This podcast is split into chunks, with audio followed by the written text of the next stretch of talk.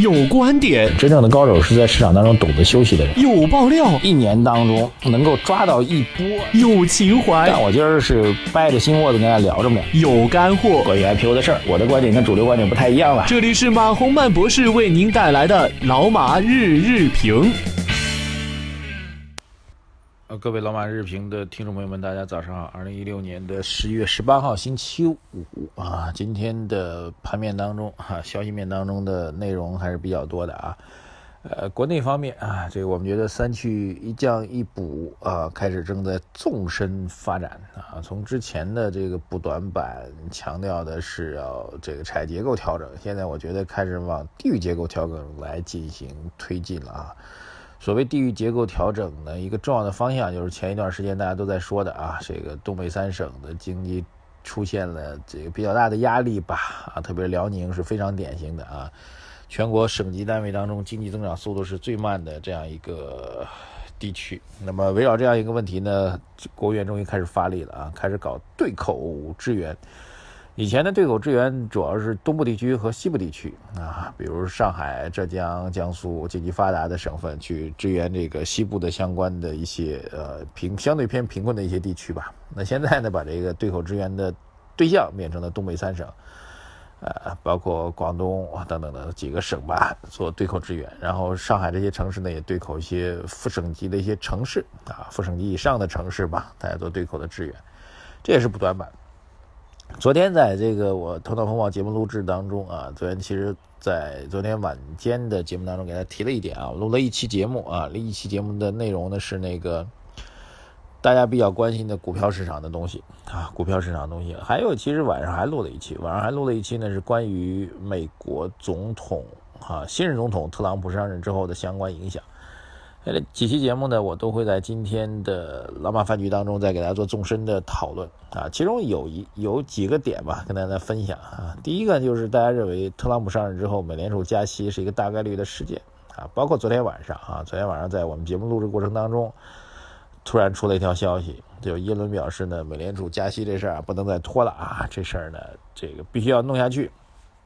市场判断的美联储加息的概率百分之九十六啊，然后昨天晚间啊，这个人民币的离岸市场交易啊，已经正式跌破六点九了。呃，提一点线索吧，历史上从七十年代开始呢，美美元指数有几次的向上狂飙啊，一次是拖垮了日本经济，一次是拖垮拉美经济。那么这次呢，是不是会拖垮包括中国在内的新兴市场经济呢？各位一起来思考啊，一起来思考这个问题啊。这个问题呢，昨天在我们节目的现场呢，也是做了非常激烈的一个辩论。呃，这个略有一点跟之前日本和拉美不一样的地方，大家会觉得，那就是中美之间的经贸关系有点一荣俱荣、一损俱损的这种概念吧。啊，这是提一个点，但是这种风险是客观存在的。还有一个就是这关于中国股市什么时候能够真正走起来啊？这个我在想啊，我个人的一提了一点，我说三去一降一补啊，三去去产能、去杠杆、去这个库存，都是说明对中国经济存在三大问题，所以才要去三去嘛。如果哪哪天各位发现这三去一降一补当中三去不提了啊，或许就是一个机会哈。这是一个题外话，昨天节目当中提到一些要点，跟大家分享一下。呃，然后今天消息面上其实还有很多的内容啊，包括这个，我们将来呢将会针对这些去产能、去库存、去杠杆比较给力的地方呢，给予一些奖励的措施。现在真的是政策措施越来越全面啊，叫做胡萝卜加大棒啊。国务院决定呢，根据每年大督查和日常督查的情况，对落实超额完成化解钢铁、煤炭过剩产能目标的二十四项政策措施，真抓实干取得明显成效的地方。将会采取措施予以激励支持，东三省的政策支持方面，刚才我曾经提了一下啊，然后还有一些具体措施，比如混合所有制的改革，建立投资资本的运营公司在东北来落实等等等等。呃，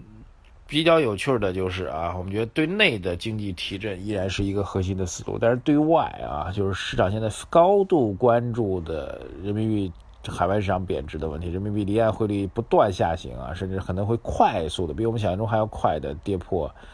呃七的这种情况，央行依然是坐视不管啊。这状况呢，其实历史当中是很少有所有所出现的那么，我个人的看法啊，这两天我也一直在思考这个问题啊。第一个呢，可能我们的监管部门对于我们的整个外汇管制措施还是有信心的啊，就是觉得我们这个，毕竟我们的外汇外储规模还是比较高的啊。如果即便有一部分的流出，影响也不是很大，然后出现大规模流出的概率也不是很大，因为毕竟我们在外汇项目，我们是还是实行的相对比较，至少相对比较严格的管制吧。然后，如果哪天对地下钱庄再进行一个严厉打击的话，也许这个问题不是特别大吧？也许监管部门这样来理解啊。另外一个就是，呃，想通过我们国内的经济的提振来带动这个经济的运行的平稳，然后吸引汇率的稳定嘛。就换句话说，这个从中国境内流出去的资金，他们关注的话题是什么呢？他们关注话题主要是这么一个点了，就是我把钱留在中国境内，还不如留到国外，这样的话，我可能能获得更高的投资收益。啊，但是如果中国经济能够提振起来，他们留在中国境内的话，投资收益的水平也能够保持较高水平的话，也许就不离开了。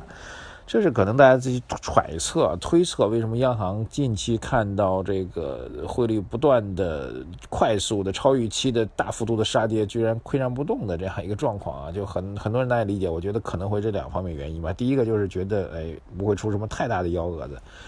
呃，流出的总体规模可控。第二个，我们还是尽快做好自己的事情，这样才能够妥善的来解决这些问题吧。啊，当然，我们从操作层面来讲，昨天其实在我节目当中现场呢有一个比较有趣的辩论呢。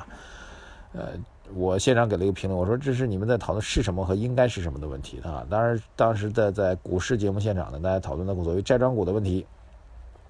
然后多方啊，就大家最近大家知道多头的顶顶级代表人物杨德龙哈，他认为债转股是重大利好，然后另外一方认为债转股重大利空哈。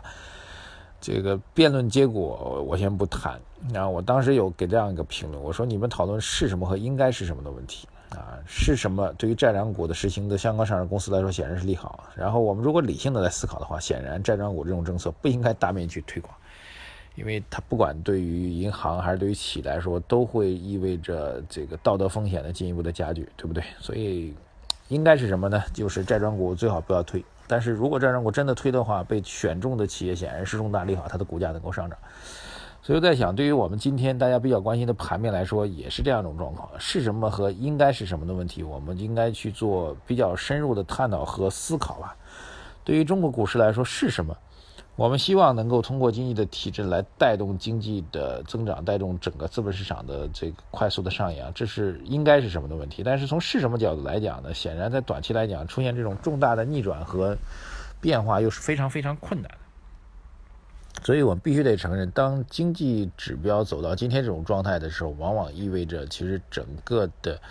调控政策的力度已经基本上到位了。啊，在这种状况当中，大家在继续期待着这个指数能够过度的透支这种利好，其实压力和难度都是比较大的。所以我们总体的看法还是保持不变啊，在未来出现这个不确定性因素越来越强啊，人民币汇率贬值，包括深港通也意味着境内资金出现外流的渠道啊，包括美联储加息的板上钉钉，包括。特朗普上任之后，依然会有一些不确定性因素，包括欧元区的继续的崩盘的风险，包括境内的政策进入到真空期的消息等等等等啊，包括期货市场近期价格的不断的扰动等等等等，这些要素加在一起，我们依然认为现在大家应该保持谨慎，即便短期还会上攻，依然是越涨越卖，好吧？我们看好中国的趋势。但是不看好未来一到两个月巨大风险波动当中的交易性机会，也许还有战略性机会，但是下一次战略性机会应该是在明年了。啊，关注我们的节目，长期去关注的话，大家到明年战略性交易机会出现的时候，我们还会再次提醒大家。而您现在的任务就是越搞越涨越卖，然后每天坚持听我们的节目。谢谢大家，关注微信公众号“财经马红漫”，有更多的互动交给大家。谢谢大家，再见。